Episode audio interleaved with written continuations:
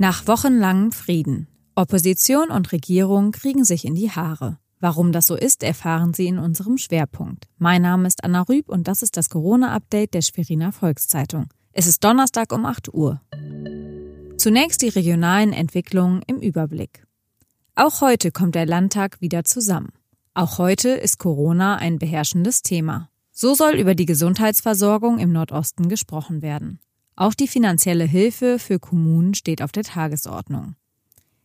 Dem Abstrichzentrum in der Landeshauptstadt droht die Schließung. Jeden Tag werden hier aktuell mehr als zehn Corona-Abstriche gemacht, aber niemand fühlt sich für die Einrichtung zuständig. Weder Stadt noch Land noch Helios Kliniken fühlen sich verantwortlich. Deshalb droht der Einrichtung nun die Schließung.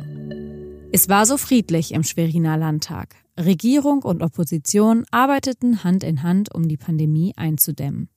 Alle Ideen der Regierung wurden von den Oppositionsparteien unterstützt. Doch damit ist jetzt Schluss. Grund, Umfang und Zeitpunkt der angedachten Lockerung.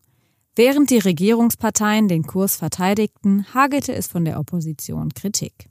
So stellte die AfD geringe Infektionsquoten im Nordwesten fest. Demzufolge sollten die Öffnungen schneller und umfangreicher sein. Die Linke hingegen spricht von Schnellschüssen der Regierung. Besonders bei der Öffnung von Kitas müsse das Parlament viel stärker einbezogen werden. Die Regierung verwies darauf, dass man so schnell wie möglich Lockerungen vornehmen wolle. Dies müsse aber mit Augenmaß geschehen. Kurz zuvor war ihr vorgeworfen worden, die Beschränkungen verstetigen zu wollen. Die Linksfraktion bemängelte zudem, dass seit Anfang April keine Kommunikation mehr stattgefunden habe. Die Regierung habe nur noch mitgeteilt, was zu machen sei. Weitere Nachrichten und Hintergründe finden Sie auf svz.de-corona.